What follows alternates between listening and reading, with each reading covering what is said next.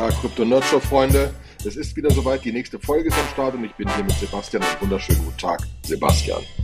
Hi Olli. Und wie er es erkennt, normalerweise hat der Olli immer so eine richtig schöne, satte Stimme. Wie so ein, wie beim Autoscooter, so ein Kirmes-Announcer, ja.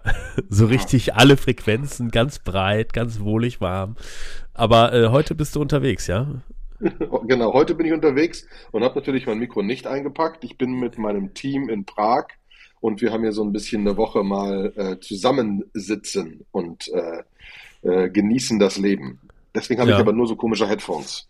Deswegen und hast du nur ich so entschuldige mich vielmals für diesen Sound. Äh, Ach, das der, nächste Mal wird wieder der tiefe Bass kommen. Der ist, der ist auch okay. Ich glaube, meine Stimme klingt immer so ein bisschen scheiße, deswegen ist, ist okay. ist, ist dann nur, ist dann nur fair so. Ist, also ist ja, halt genau. irgendwie, das muss man ja sagen, es hat ja letzte Woche, hat Sam Altman, das ist derjenige, der, einer der Gründer von OpenAI und der jetzige Geschäftsführer von OpenAI irgendwie gesagt, dass, äh, dass irgendwie äh, Remote First ein Riesenfehler ist und dass man eigentlich nur richtig gute Produkte bauen kann, wenn man auch gemeinschaftlich ins Büro geht, wo ich irgendwie denke, boah, der Olli, ey, der hat schon Remote First gemacht, bevor, vor, weit vor Corona, bevor das überhaupt cool war. so. Genau. Vor dem ja. ganzen Hype und es funktioniert vor, ganz gut. Ja. Ne? sind ja auch immerhin 80 Leute und so weiter. Ne? Also da muss man sagen, dass das kann schon wirklich funktionieren. Aber deswegen treffen wir uns ja auch, weil man muss sich schon ab und zu treffen, um Leute nochmal anders kennenzulernen und zusammen ein bisschen zu feiern und so weiter. Deswegen auch hier ist das Haus ähm, und wir sind hier zu siebt und genießen das Leben. Das ist so ein bisschen mein, mein kleines äh, Spezialteam. Ähm, und die anderen Teams treffen sich halt auch irgendwo in Europa. Jeder entscheidet so, wo er hin will. Und das ist wirklich sehr geil. Und ich bin in Prag und es ist eine sehr, sehr schöne Stadt. Äh, und jetzt habe ich mich mal kurz ausgeklinkt, weil ich natürlich mit dem Sebastian aufnehmen will und unsere lieben Krypto-Nerd-Show-Fans äh, glücklich machen will, dass wir wieder eine Folge haben. Ja, okay, ne? super. Was hat es denn so für, für Neuigkeiten gegeben? Ähm, äh, Bitcoin, ja, Pepe. Oh, willst du erzählen? ja, also ähm, die die ganze die Shitcoin-Phase geht wieder los, ne? Also Meme-Coin-Phase. Ähm, wir hatten ja, äh, äh, es gibt ja diverse Meme-Coins und irgendwer hat gesagt, jetzt machen wir es richtig und hat den Pepe-Coin rausgebracht. Wie immer bei Meme-Coins gibt es irgendwie sieben Milliarden Hypertrilliarden irgendwie Coins, so dass die irgendwie 0,00000000 irgendwas Dollar wert sind.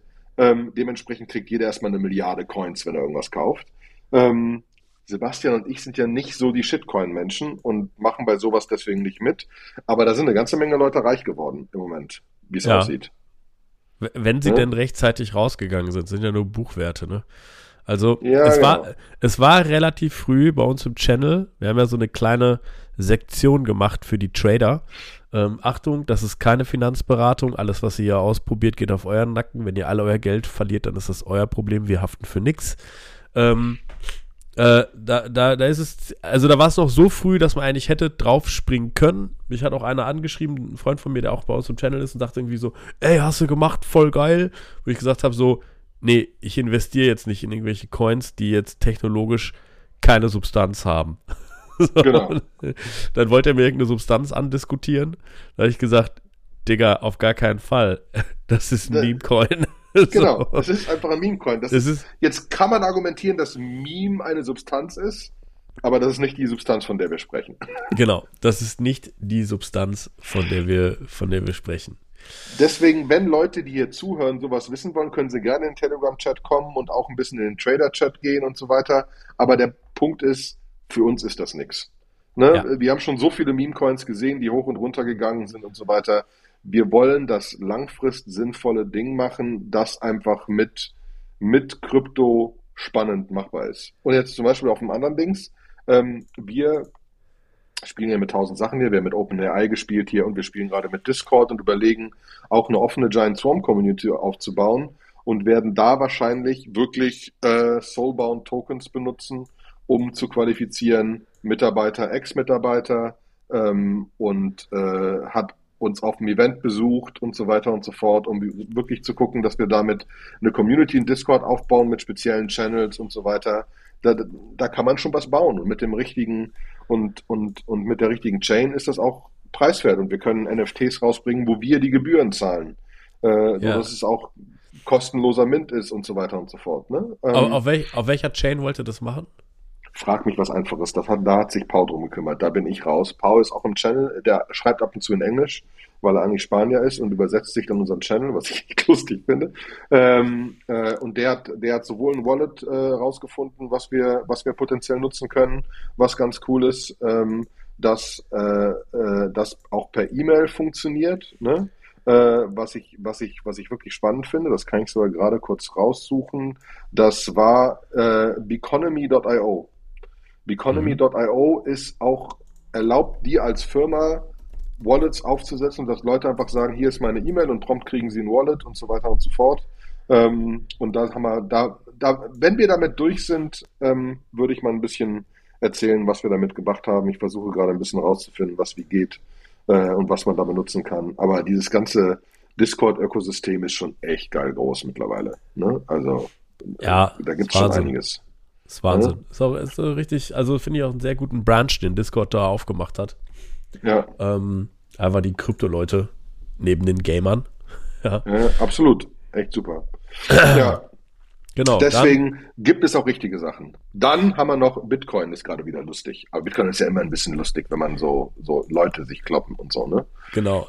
Der Chainlinkgod.eth hat äh, einen Tweet, Tweet gemacht über den BRC20, ja.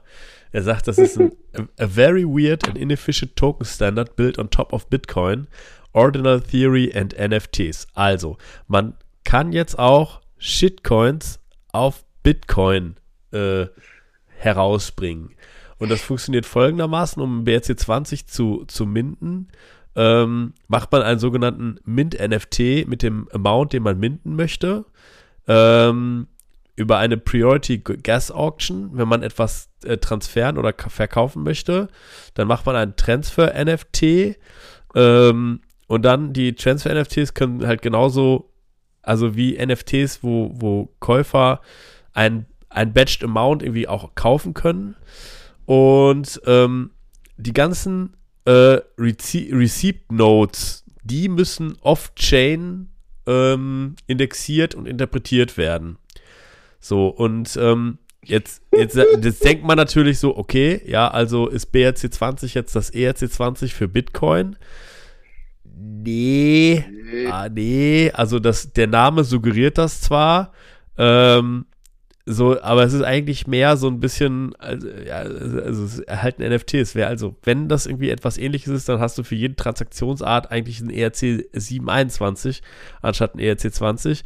Äh, und es ist alles so ein bisschen hacky, aber die Bitcoiner, also das ist ja, die teilen sich dann ja direkt immer so zwei Lager. Die Leute, die sagen so, oh geil, geil, jetzt können wir auch Smart Contracts oder sowas ähnliches äh, auf Bitcoin irgendwie machen. Ähm, es gibt die Domain brc-20.io, wo man auch schon sehen kann, ähm, welche, wie das, also welche Bitcoin, also welche Tokens da jetzt schon überall ähm, äh, herausgegeben worden sind. Ähm, funktionieren tut das mit diesem Ordinals-System, wo jetzt auch das konträre Lager, die Bitcoin-Maximalisten, äh, die sind da nicht ganz so so gut drauf zu sprechen. Ne? Olli, da hast du, glaube ich, so ein bisschen mehr mitgekriegt. Nee, genau. Also ähm, äh, erstmal muss ich sagen, ich habe gerade BRC 20er Euro aufgemacht. Es gibt schon Paper auf Bitcoin. ja, natürlich gibt's. Natürlich gibt's Paper auf Bitcoin. Das natürlich der Kreis. Ja, aber es gibt, es gibt einige, einige, einige, einige Bitcoin-Maximalisten, die jetzt schon wieder anfangen, richtig zu diskutieren, ob man dieses Ordinals-Ding einfach ausmachen muss. Ob man es quasi ob man irgendwie ein Upgrade machen muss, dass es nicht mehr geht, weil es Bitcoin kaputt macht. Auf, auf, auf der anderen Seite sind andere halt da, die sagen, das ist eine Chance, dass das Bitcoin größer wird, weil mehr passiert und so weiter und äh, mit den Fees mehr Geld verdient wird und so, ne? Mhm. Ähm, aber das ist genau, was du sagst. Es gibt diese zwei Camps, die irgendwie da sitzen und sich jetzt kloppen. Und natürlich die, die puren, puren Bitcoin-Menschen sagen, das ist alles komplett doof, das ist nicht, wofür es gebaut ist und das muss alles weg und tot und so weiter und so fort.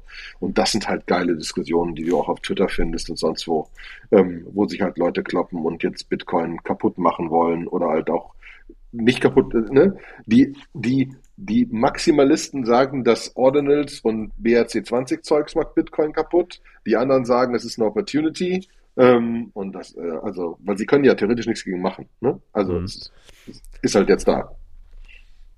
Und was ich, was ich dann aber sehr spannend finde, ähm, der Stefan Landrock, der auch der Organisator ist von dem äh, B29, äh, B2029 Bitcoin, also mit Bitcoin äh, BSV Meetup in Berlin, mhm. ähm, ist, ähm, der hat mir, der hat uns, äh, uns beiden einen speziellen DCNS-Token äh, gemintet ne, und hat mir dann auch wieder ganz viel aus dem BSV äh, Universum gezeigt, weil die sind schon einen Schritt weiter. Also die haben schon OneSatOrdinals.com, also so ein, ähm, ein sehr bequemen Mechanismus, um auf der BSV-Chain halt Ordinals zu machen. Dann gibt es äh, Unisat, das ist ein Marketplace, äh, wo du direkt minden kannst, wo du direkt traden kannst auf BSV. Ähm, und kannst das, also kannst da viel einsehen. Das heißt irgendwie, also die finden es scheinbar, die BSV-Leute finden es alle geil und, und, und wollen es machen. Äh, Aber es sind halt die BSV-Leute, ne? sind, sag das nicht immer so, sie bauen. Ich bin immer, ja, also, wer baut, wer macht, hat recht. Ja, so ist. Ja, genau. Das, das muss man ihnen lassen. Das muss man ihnen lassen. Ne? Sie, sie bauen. Und ich will jetzt keinen Flame War oder eine riesige Diskussion machen. Genau, bitte keine Diskussion über WSV in Telegram. Danke. Genau, hatten wir in der Vergangenheit zu Genüge, wollen wir da nicht mehr haben.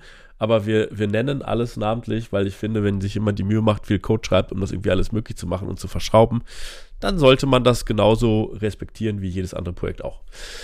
Oh, das ähm, ist so lieb ausgedrückt von dir. So lieb. Also wir, wir sind aber auch heute wieder lieb. Ja. Reden über Meme-Coins und Shitcoins und Ordinals und BSV. Und das sind halt die Sachen, die passiert sind. Also ich habe noch ganz viele te technische Sachen, die dazukommen. Dann, ähm, ja, bitte. The, dann haben wir noch the lightningaddress.com. Das ist like an email for your Bitcoin. Und das ist halt irgendwie, also die haben für dich abstrahiert, dass du einfach eine E-Mail hast, wie du, wie du Bitcoin instantly auf dem Lightning-Netzwerk per E-Mail senden kannst. Ähm, äh, ist, ist viel auf jeden Fall Open Source kommuniziert. Es ist, glaube ich, ähm, von sehr vielen äh, Lightning Wallets wird es inzwischen supported. Ich glaube, das ist das, was sie, was sie richtig, richtig gut gemacht haben. Ähm, dass sie eine extreme Durchdringung haben bei den Lightning, äh, ähm, bei den Lightning Wallets. Und ähm, ja, also auf jeden Fall, das, das würde demnächst bedeuten, dass du per Lightning dir irgendwelche Sachen hin und her äh, schicken kannst, per E-Mail. Das hat dann irgendwie für mich so eine fast schon ein PayPal, PayPal-eske User Experience. Ne? Macht es natürlich mhm. sehr, sehr sexy. Ähm, und irgendwelche Leute haben auch immer mehr Lightning, äh, Lightning dazugebaut, ne? Also ja. ich meine, irgendwas war, ich habe noch vergessen, wer, weil, weil das, ähm, dass Coinbase das schon machen wird und dass irgendwie ein paar andere Leute das machen würden, ist klar. Ich komme jetzt leider nicht drauf, aber ich weiß, irgendwer anderes hat es hat's, hat's auch announced. Und mhm. ähm, bei Lightning fällt mir, ähm, fällt mir wieder ein, Ultimate App hier, ne? Ja. Ähm, Ultimate hat announced, sie starten jetzt eine Bank. Das finde ich ultra spannend, weil ähm, was die gesagt haben, ne, ist, dass dank Mika können sie jetzt ohne Probleme ein Euro Stablecoin rausbringen, selber.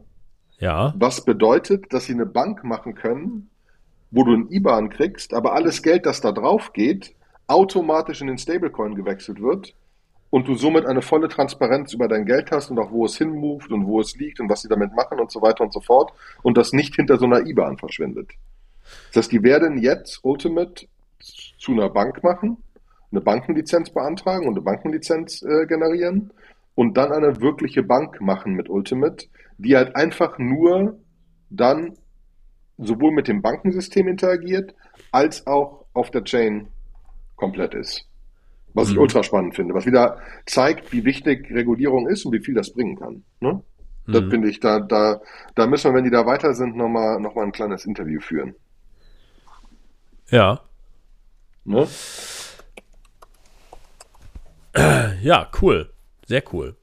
Ja. Ähm, What else? Ich glaube, an News war es das jetzt. Also ich könnte euch jetzt noch äh, langweilen. Ähm, ist natürlich auch spannend, aber also es passiert natürlich im äh, Cancun und äh, DNAP Upgrade auf Ethereum passiert total viel, aber das ist dann doch wirklich sehr, sehr technisch. Also es gibt eine neue EIP 4844 Readiness Checklist, wo man einfach sieht, dass hinter der riesigen Roadmap, die da steht, einfach seit letzter, seit letztem Mal, wo wir recorded haben, ähm, sind einfach viel mehr Checkboxen jetzt gefüllt mit Checkmarks. Das heißt, es ist einfach so fertig implementiert. Aber it's, es ist noch ein langer Weg, den man gehen muss. Und ich glaube, die Community bei uns, die hatte im Channel, hat gesagt so, hey, wenn ihr die nächste Folge recordet, dann erzählt doch mal ein bisschen was über MEV Burn. War ein Wunsch. Mhm. Also haben wir uns in das Thema reingefräst, so gut es geht. Ähm, Achtung, das ist alles Work in Progress. Und manchmal bin ich mir auch nicht sicher, ob ich das dann richtig verstanden habe. Also ähm, äh, viele Sachen sind sehr kurz und manchmal auch mehrdeutig formuliert, dass man sich so denkt, okay, wer muss denn jetzt das ETH in welchem Balance haben, der, der, der, hier und da und hier und da. Das heißt, nehmt nicht alles, was ihr hier hört, jetzt für super bare Münze, ähm, aber wir versuchen euch das Thema äh, so gut es geht jetzt näher zu bringen. Ähm, mhm. Vielleicht fangen wir mal ganz vorne an. Ähm, MEV, was ist das? Ja. Ne? Erklär mal. Erklär mal. Das ist äh, Maximal Extractable Value. Ähm, hieß früher, glaube ich, auch schon mal Miner Extractable Value, weil hauptsächlich Miner das machen konnten. Und ähm, das ist eigentlich so, als das Defo-Exe-System, ähm, so sagen wir von 2020 bis 2022, ist das Jahr schon echt sehr krass explodiert. Also jede Woche gab es da noch höhere Höchststände im Total Locked Value, also wie viel Stablecoins oder Ether in Wert irgendwo in irgendwelchen Smart Contracts gelockt waren, die dann irgendwie Geld generiert haben. Und ähm, dieser Maximal äh, Extractable äh, Value, ähm, da hat man dann halt gemerkt, es gab, es gab halt irgendwie äh, Transaktionen, also gerade wenn es Wale gibt, die sehr viele Tokens besitzen, ähm, und die machen Transaktionen auf einem dezentralen Exchange dann, um da jetzt nochmal auch auszuholen, dann haben die oft mit einem Thema zu kämpfen, das nennt sich Slippage. Das war so, wenn du ein, ein Token-Paar, zum Beispiel ETH und US-Dollar, tradest auf einem dezentralen Exchange wie Uniswap und du machst das mit sehr vielen Ether, äh, dann veränderst du mit dieser Transaktion den Preis Ether zu Uniswap, weil sich der Preis auf so einer quadratischen Kurve bewegt die hauptsächlich dadurch dominiert wird, wie groß der Pool ist. Sehr kleine Pools, da bewegt sich die Slippage sehr schnell. Also du zahlst schnell immer einen höheren Preis. Ähm, weswegen man bei einer Transaktion auch angibt, wie viel Slippage ich maximal tolerieren möchte. Da sagt man dann zum Beispiel, ja, 5% Preisanstieg ist für mich noch okay. Danach schmeiß bitte meine Transaktion weg. Dann ist zwar mein mhm. Gas auch verbraucht, aber danach wird die Transaktion nicht ausgeführt. So, und weil alle diese Dinge natürlich auf einer Public Blockchain einsehbar sind, sind äh, ein paar Leute auf die Idee gekommen ähm, und haben angefangen, das auszunutzen. Haben gesagt, hey, ich, äh, ich schreibe mir einen kleinen Bot, der guckt halt im Mempool, sucht der nach Transaktionen mit, mit einem großen Volumen. Und wenn er die identifiziert hat, dann guckt er auch, was machen die denn? Also versuchen die irgendwo ein Arbitragegeschäft zu machen, denn das ist das, was, was Market Maker und Wale oft tun, dass sie, sagen wir mal, auf einem Dex kaufen, auf einem anderen Dex verkaufen, wo sie eine Arbitrage-Opportunity ausnutzen. Und ähm, die, ein, ein, die, man hat halt so die Möglichkeit, wenn man dann jetzt hingeht und sagt, ich submitte eine Transaktion und ich biete mehr Gas als die Transaktion, die jetzt das, den großen Arbitrage-Trade macht, dann ist die Wahrscheinlichkeit sehr hoch, dass ähm, diese Transaktion auch von ähm, einem Miner gepickt wird, bevor äh, die Transaktion mit dem hohen Volumen ausgeführt wird. Das heißt, ich habe also quasi über einen höheren Graspreis, mogel ich mich vor diese Transaktion, die vermutlich den Ethereum zu US-Dollar-Preis bewegen wird. Und da kann ich natürlich jetzt auch wieder solche Dinge tun wie, also ich kann mich irgendwie mit Ethereum eindecken. Ja, das nennt man dann Frontrunning. Ähm, und kann mich, kann das dann zu einem späteren Zeitpunkt verkaufen. Das muss ich sogar noch nicht mal auf dezentralen Exchanges tun. Und wenn man das äh, aber nur auf dezentralen Exchanges tut, da ist der sogenannte Begriff der Sandwich-Attacke entstanden. Das ist so eine spezielle Art des Frontrunnings, ähm, wo man sagt irgendwie, also ich kaufe, bevor eine Transaktion äh, ausgeführt wird, kaufe ich einen bestimmten Token, dann wird die Transaktion wahrscheinlich ausgeführt und danach verkaufe ich wieder. Und das tue ich unter Umständen sogar noch gehebelt, indem ich mir von irgendwelchen weiteren Money-Lego-Bausteinen im DeFi-Universum äh, über einen Flash-Loan irgendwie mehr Liquidität besorge. Ne? Also ähm, das so, so. Also quasi, quasi, ich kaufe mir ein bisschen ETH, weil da gerade eine Transaktion reingeht, die den ETH-Preis positiv beeinflussen wird, weil sie so groß ja. ist, dass sie, dass sie in die Slippage reinläuft und kann danach mein ETH wieder verkaufen weil ja. ich einfach ein kleineres Volumen verkaufe, dass die Slippage, die dann geändert ist, also der, der Preis, der sich aufgrund der Slippage geändert hat, nicht bewegen wird und so habe ich 5%, ja. keine Ahnung was gemacht. Ja. Wobei ich jetzt gerade einmal Quatsch erzählt habe. Also Flashloan geht ja natürlich nur, wenn es in einer Transaktion stattfindet. Das heißt, da kann mhm. ich nicht ne, auf eine andere Transaktion warten. Aber, aber trotzdem können manche Sachen gehebelt sein. Ne? Ähm, mhm. Es gibt ja auch trotzdem Landing-Protokolle, die halt irgendwie, muss ich nur aufpassen, dass halt nicht meine Position liquidiert wird, genau in der Sekunde. Das ja. ist alles, es ist alles Timing-Frage so. Und ähm, es gab dazu auch einen legendären Blogpost, der hieß äh, Ethereum is a Dark Forest. Ne, das war, äh, glaube ich, das, womit es so losging, der genau diese Probleme äh, beschrieben hat. Ne, weil halt alles sehr, sehr visibel ist. Ja sogar, wenn ich eine Uniswap-Transaktion poste, sehe ich ja sogar die Slippage, die irgendwer angegeben hat. Und ich kann mir dann einigermaßen ausrechnen mit einem kleinen Abstandspuffer, äh, wie viel Ethereum ich sogar aus einem Pool kaufen kann oder bestimmten Token kaufen kann, bis die, also ich kann die maximieren, was die Zieltransaktion, die ich gerne frontrunnen möchte, aushält, bevor da wieder, bevor die rejected wird. Ne, und kann das auch mhm. wieder maximieren. Mhm. Und bin ich froh, hat, dass ich kein Trader bin. Das ist alles so kompliziert für meinen Kopf. Ja, äh, genau, das ist alles zu kompliziert, aber das, das machen halt unfassbar viele Leute, haben sich da äh, drauf spezialisiert. Mhm. Und dann muss man dazu sagen, äh, das ist auch an vielen Stellen ist das ein Geschäftsmodell, was halt riesige Pools praktizieren. Ne? Also wenn du jetzt zum Beispiel riesige Validator-Pools hast, wie, wie Rocket Pool oder sonst irgendwer, ähm, die haben natürlich einen riesigen Massive Amount an Ethereum.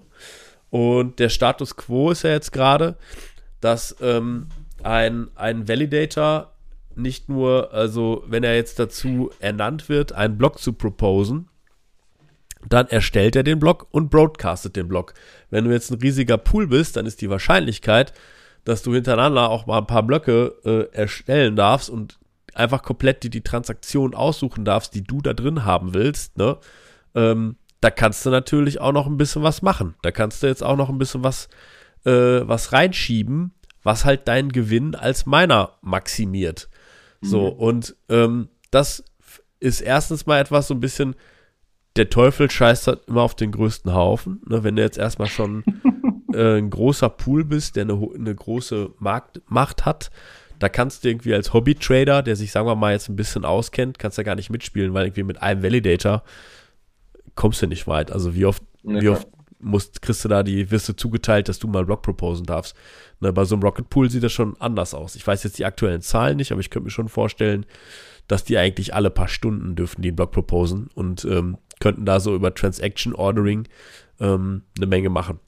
Mhm. Ähm, so, und dann führt das natürlich auch dadurch, dass die dann eigentlich das ausnutzen können, äh, verdienen sie auch mehr Geld und sie werden erfolgreicher, was dann noch zu viel mehr äh, Zentralisierung führt an der Stelle. So, mhm. und ähm, da ist dann irgendwann mal ein Research Paper rausgekommen, das hieß äh, Flashboys 2.0, Frontrunning, Transaction Reordering, Consensus, Instability in Decentralized Exchanges, äh, wo sie das sehr wissenschaftlich äh, analysiert haben und auch alle darauf aufmerksam gemacht haben. Und momentan äh, gibt es eine Überlegung, in das nächste Upgrade von Ethereum etwas einzubauen, was, äh, was dieses Problem definitiv adressiert. Und dazu müssen wir jetzt ähm, ein, ein Wort erstmal einführen. Ähm, genau. Ich freue mich schon. Genau, genau, das ist dann so, das ist immer schön, weil dann, äh, du liest dann auf, auf Twitter, ja, du liest immer nur so äh, P PBS, MEV, dann so, was, also PBS, was ist das? Ja.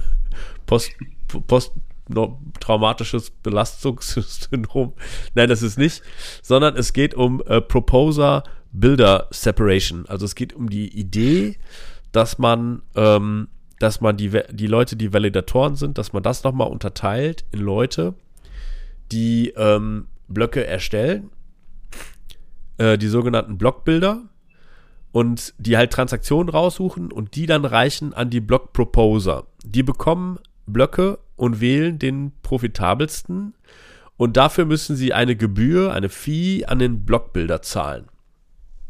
So, und so ein System hat ein paar Vorteile ähm, und hat auch Konsequenzen. Also fangen wir mal an mit so ein bisschen mit den Vorteilen. Ähm, also erstmal ist die Idee, dass man ein Transaction Censorship könnte man auf, auf Protokollebene eigentlich verhindern, weil äh, die, also in dem jetzigen, in der jetzigen Inkarnation, wie es implementiert werden soll, ist die Idee, dass die, äh, die Block Proposer, also die lässt sich das, den Block nehmen und machen, dass er auf die Blockchain kommt, die sehen nicht, was drin ist. Die kennen die Transaktionen nicht, die dann letztendlich reinkommen, beziehungsweise sie sehen die dann in allerletzter Sekunde, wenn die noch ausgeführt werden. So, das verschiebt, das hat einfach ein paar interessante Sachen. Das verhindert nämlich, dass man irgendwie, äh, wenn es jetzt plötzlich eine Regulierung in den USA gibt und sagt so, ja, aber wir müssen auch komplett Ethereum-Adressen blocken können. Ja, weil irgendwie, was weiß ich, das ist Geldwäsche, sonst was, hast du nicht gesehen, irgendwas anderes Schlimmes, Terrorismus ähm, da sagen sie, das sollte halt nicht auf Protokollebene geschehen, sondern das muss auf Applikationsebene gelöst werden. Und ähm, also es würde es eigentlich so ein bisschen dahin schieben, wo es auch passiert. Ne? Das ist ja bei den Banken genauso. Jede Bank hat momentan ihr eigenes IT-System und es gibt kein gemeinsames Protokoll, wo auf IT-Systemebene jetzt irgendwelche Money Laundering-Regeln implementiert werden oder Compliance-Regeln implementiert werden, sondern die werden der Bank gegeben von einem Regulator und der Bank, die Bank baut das dann bei sich ein. Ja, wenn du irgendwie, keine Ahnung, zu viel Geld irgendwo hin überweist, dann geht irgendwo eine Lampe an und dann guckt da jemand drauf und meldet das irgendeine Organisation und so weiter. Aber das ist halt mhm. auf, auf Bankebene und nicht irgendwo im, im, im IBAN-Standard verankert. Ja. Und mit dem Protokoll würde das nicht mehr gehen, weil die Leute, weil die Proposer gar nicht wissen, die, was die Bilder da reingepackt haben. Was die Bilder da reingepackt haben. So. Mhm. Dann, und das ganze Konstrukt ist dieses MEV-Burn, worüber. Ja, das Burn kommen wir gleich zu. Das ist erstmal. Achso, Entschuldigung. Äh, das ist erstmal PBS. Proposer Builder Separation. Okay, Entschuldigung. Ja. Okay. So, dann haben wir noch äh, das Hobby-Validatoren haben eigentlich dieselben Chancen auf Maximal Extractable Value wie die institutionellen Validatoren. Ne?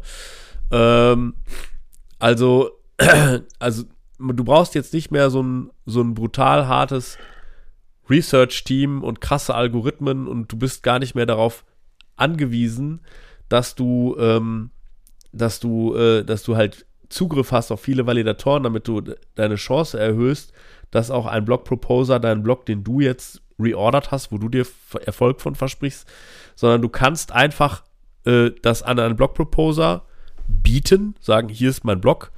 Und äh, du kriegst halt, also über den, die Gebühr, die der Blog-Proposer zahlt, darüber wird geregelt, wie der Markt ist. Ja, das, aber, aber kannst du entscheiden, was deine Gebühr ist, oder ist das eine Standardgebühr? Äh, das kannst du entscheiden. Das ist keine Standard. Das heißt, ich kann, das heißt, ich kann auch, wenn ich, wenn ich einen ultra geilen Blog gebaut habe, wo ich weiß, dass ich relativ viel Profit mache, ja. kann ich eine höhere Gebühr reinstellen so dass der Proposer eher meinen Block auswählt. Genau. So, Spannend. und, ähm, und dann sagen sie irgendwie, na gut, das wird jetzt dazu führen, dass, äh, dass jetzt einfach irgendwie, also wie ist denn dann das Verhältnis? Momentan hast du ja einfach Validatoren, die beides machen, also Blöcke ähm, bilden und proposen. Wie ist denn dann das Verhältnis anschließend zwischen Validatoren, die nur Blöcke bauen und Validatoren, die Blöcke proposen? Weil ehrlich gesagt ist MEV größer als das, was du, was du kriegst. Also, ähm, das, was du machen kannst, indem du halt Transaction Reordering machst, ist lukrativer als das Ethereum, äh, was jedes Mal, wenn du, wenn du irgendwie einen Block proposed oder attestest, was du als Issuance bekommst. So, mhm. das heißt, sie gehen davon aus, dass eigentlich viel mehr Leute Interesse daran haben, äh, Blöcke zu bauen, als die Leute, die einfach zum Proposen da sind. Und sie sagen, naja, okay, das könnte natürlich auch wieder zu einer äh, Zentralisierung führen, aber da sagt man, diese Zentralisierung ist jetzt gar nicht mal so schlimm, weil es ja noch genug dezentrale Validatoren gibt, die A, erstmal attesten, ob die Blöcke honest sind und das ist ja genau das, was man will. Also das, das Attester-System sorgt einfach quasi für die, für die Echtheit. Also da an der Stelle kann man es eigentlich, da, da, die Sicherheit bleibt trotzdem erhalten. Ähm, und äh, das ist das, das ist das Ziel. Und es kloppen sich halt einfach nur mehr Leute darum, gegebenenfalls, das ist ja auch Supply Demand und welche Opportunities gibt es im Markt, ähm, die, die Blöcke an der Stelle richtig zu machen. Und das dritte ist, ähm, sie, sie sagen halt, also, aber das ist natürlich so ein Hennelik-Ei-Ding, sie sagen halt, äh, dass PBS äh, skaliert Ethereum, weil sie benötigen Denksharding, äh, um das System überhaupt zu bauen. Ne? Also sie sagen halt, äh, dass, äh, dass sie halt irgendwie, sie wollen Denksharding dazu benutzen. Ähm, an folgender Stelle. Also sie sagen halt, der, äh, derjenige, der Block ähm, baut, der braucht, der muss eigentlich super schnell, muss der ähm, Proofs berechnen können für die Transaktionen, die er da drin haben will. Mhm. Und wenn man sich dieses ganze MEV anguckt, dann muss das in weniger als einer Sekunde passieren, damit das irgendwie, also damit du da überhaupt eine, eine Chance hast, am Markt mitzuspielen. Also wir reden hier von, von Millisekunden, die du benötigst, um was zu machen. Das ist so ein bisschen die Analogie zum High-Frequency-Trading äh, im, mhm. am Stock Market. Und ähm, sie sagen, das wird halt die Skalierung pushen. Also das geht eigentlich nur, indem du mit Roll-Up-Data verarbeitest, indem du halt sehr, sehr effiziente Datenstrukturen benutzt. Und äh, es geht auch mit Denksharding. Du hast dann den, den Proof und dass der Proof validiert wird, das ist recht einfach zu berechnen. So, und äh, das machen dann die Block-Proposer. Und du nimmst eigentlich die Last weg. Du nimmst die Last von den Proposern weg. Also die, es kann, es wird effizienter sein, einen Proposer laufen zu lassen, als einen Blockbilder laufen zu lassen. Und das ist nochmal eine interessante Aufteilung des Ethereum-Netzwerks. Ne? Mhm. Und äh, sie sagen, äh, auf die Art und Weise glauben sie, dass sie so Richtung 100.000 Transactions per Second hoch skalieren können und dass sie die äh, Fees minimieren können für Rollup-Users, weil halt man äh, Rollups, also das, was bisher in, in der Call-Data gesendet worden ist, das hat mit Denksharding einfach dann einen anderen strukturierteren Ort, wo es sein kann. Und das macht es e effizienter. Das ist aber ein Thema für eine ganz eigene Folge. Aber, da, aber auch unter anderem, weil sie einfach sagen, damit wird das so gepusht und so high Usage bekommen, dass es besser gebaut wird und einfach schon eine so hohe Usage hat, dass es effizient läuft vom Get-Go. Was eine spannende, spannende Idee ist. Ja, sehr geil. So, okay. und, und jetzt kommen wir zu MEV. Aber, aber ganz kurz, und mhm. das, aber das kommt jetzt oder ist noch so im Wir diskutieren drüber? Ja, es ist noch, also, das, also das äh, PBS-Ding äh, ist zuletzt aktualisiert 10. Mai, also gestern. noch bevor ich irgendwie scheinbar meine äh, Sachen ins Notion reingeschrieben habe. Äh, ich glaube, das, das ist, steht einfach auf der Ethereum Roadmap drauf. Das kommt, also das kommt, ob das jetzt kommt, im Cancun DNAP-Update äh, ist eine andere Frage. Vielleicht ja, vielleicht nein. Also okay. Proto-Denksharding soll ins nächste mit rein, kann aber sein, dass auch nochmal auf einen verschoben wird. Okay. Und das MEV Burn, das ist noch komplett im Draft-Modus, steht extra dabei, do not share. ja, äh, die Crypto-Nerd-Show war wieder völlig am Rande äh, der, der Crypto-Tech.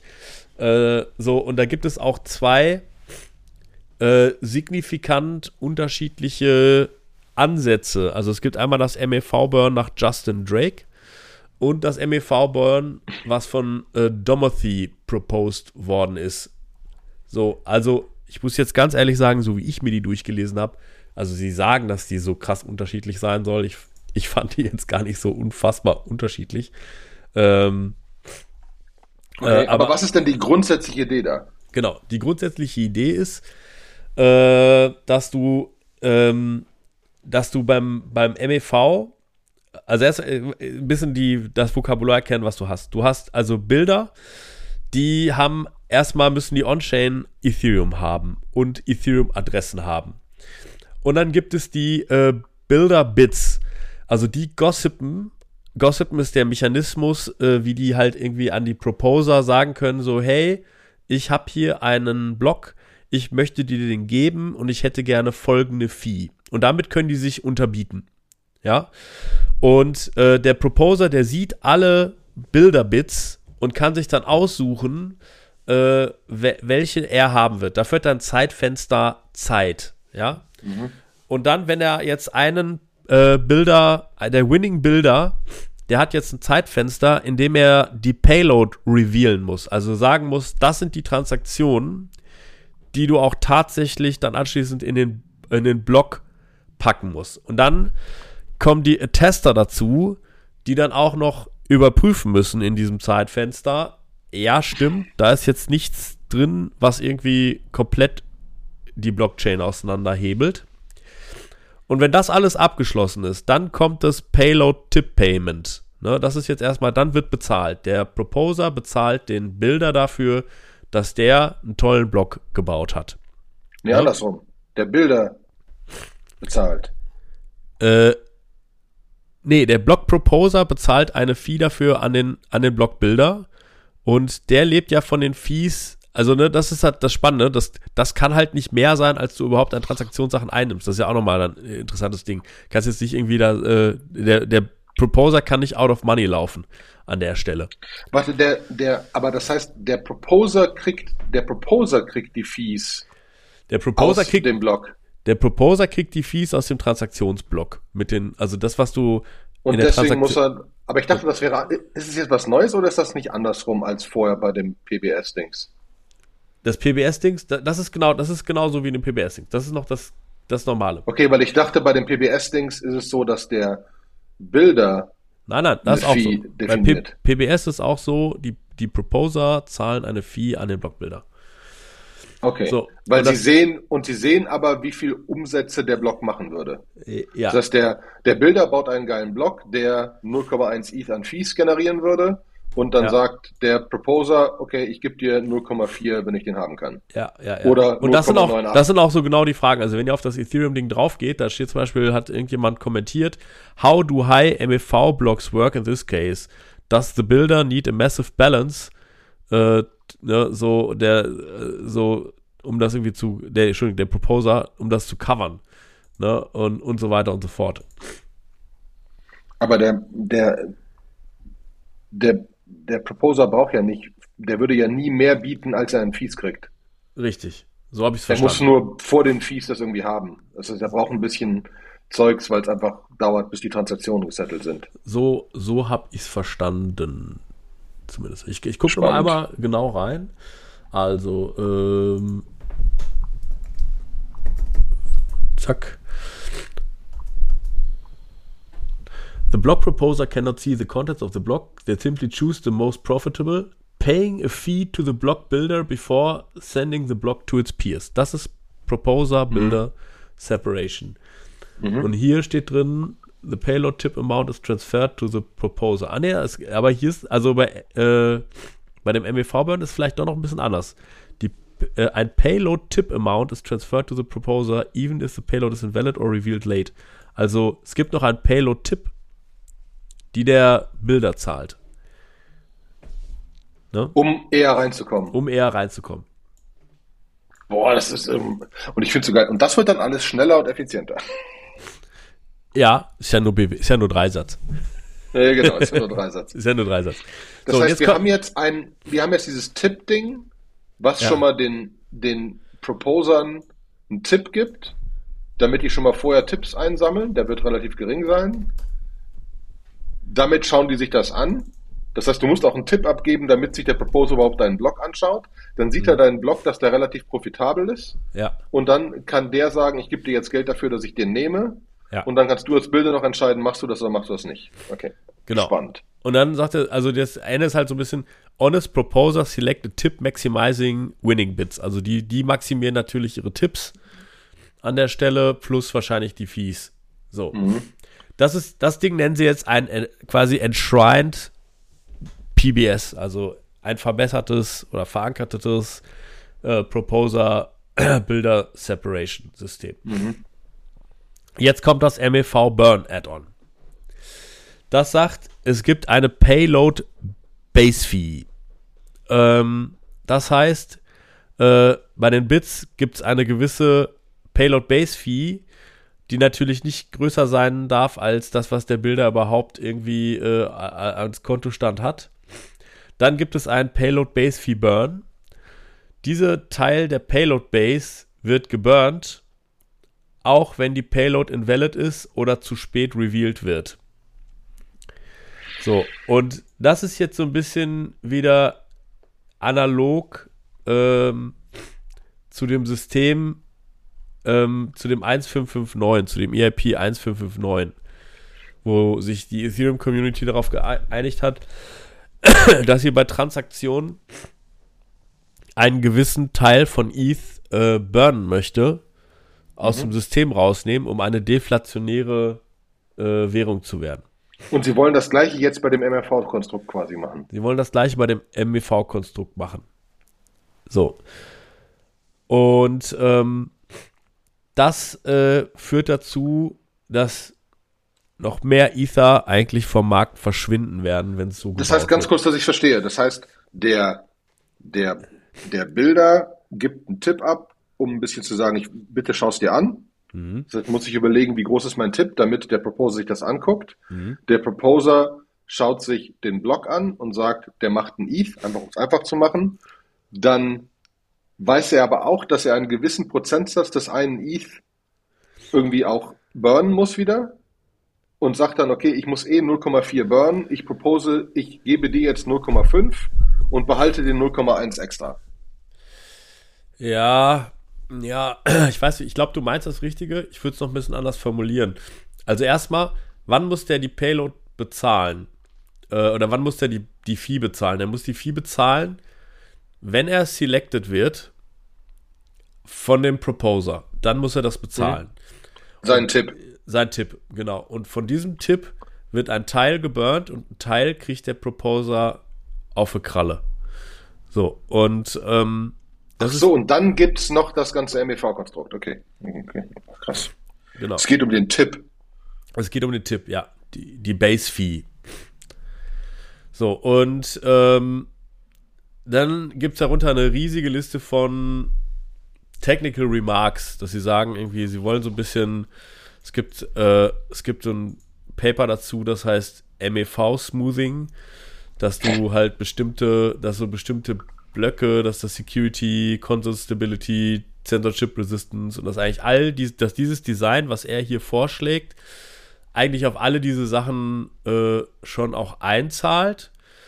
Ähm, Ne? Und dann werden halt viele Sachen irgendwie so ein bisschen besprochen. Also, dass, dass das Gossiping, also dass das Gossiping für die Bits eigentlich in ein Ethernet packen muss, äh, Packet packen muss und nicht Ethernet ist nicht, hat nichts mit Ethereum zu tun, sondern Ethernet ist ein Netzwerkpaket, quasi das Internetprotokoll. Und das hat eigentlich so, so 1500 Bytes, kann man ganz gut innerhalb von einem Packet übertragen. Und wenn du das irgendwie effizient und schnell machen willst, dann darf halt, dürfen alle diese Informationen dürfen nicht mehr sein als 1500 Bytes. Mhm. Wahrscheinlich sogar noch ein Stück weniger.